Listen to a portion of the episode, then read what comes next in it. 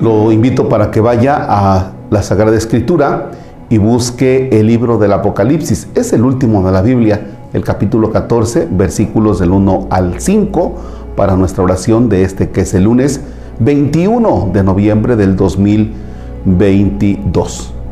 En el nombre del Padre y del Hijo y del Espíritu Santo. Tuve otra visión. El Cordero estaba de pie sobre el monte Sión y lo rodeaban 144 mil personas que llevaban escrito en la frente el nombre del Cordero y el nombre de su Padre.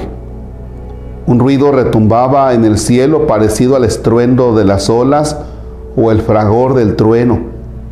Era un coro de cantores que se acompañan tocando sus arpas. Cantan un cántico nuevo delante del trono y delante de los cuatro vivientes y de los ancianos. Y nadie podía aprender aquel canto a excepción de los 144 mil que han sido rescatados de la tierra.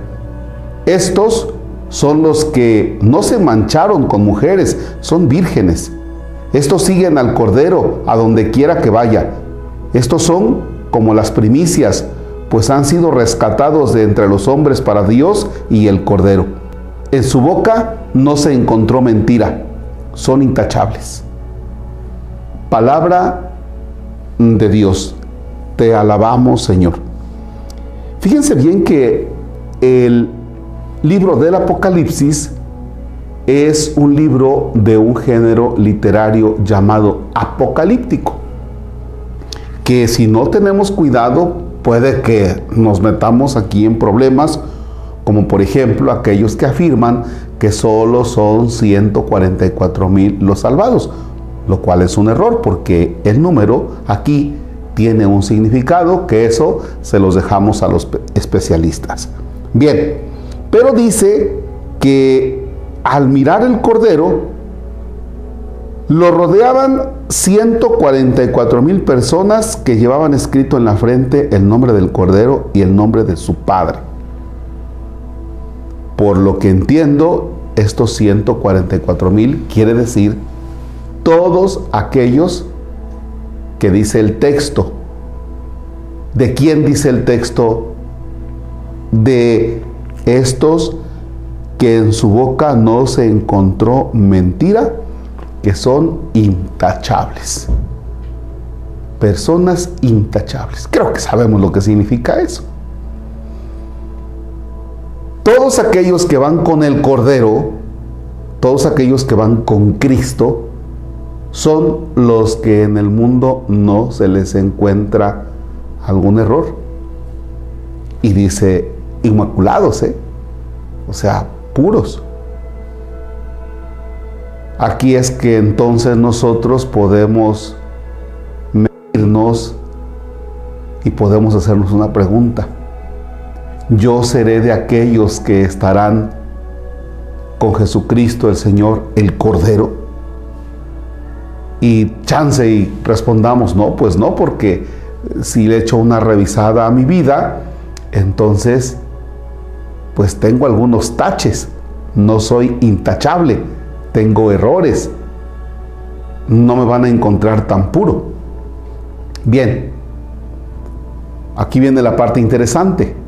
Si usted descubre que no es tan puro, tan pura, tan intachable, entonces, esto nos debe motivar para que la vida anterior, anterior y de aquí en adelante, procurar vivir de manera intachable. ¿Para qué? Para tener la posibilidad de participar con Jesucristo el Señor, el Cordero, en las bodas eternas. ¿Ya? Entonces, lejos de espantarnos este texto, tiene que animarnos a llevar una vida intachable. ¿Y esa vida intachable cómo se lleva? Ah, pues si usted es taxista y dejan por allí el celular, entonces usted tiene que ver la manera de regresar el celular. Si usted es albañil y tiene la posibilidad de transarse unos blogs, pues no se los trance porque ya eso le causan taches a usted. Si usted es esposo, esposa, lleve una vida hasta donde más pueda intachable. ¿Que de vez en cuando se va a pegar un resbalón? Pues sí, porque somos humanamente constituidos en nuestra fragilidad. Claro que sí, se va a pegar un resbalón, pero procure no pegárselo, ¿verdad? ¿Para qué? Para que usted vaya teniendo esa vida intachable de la cual nos habla el texto.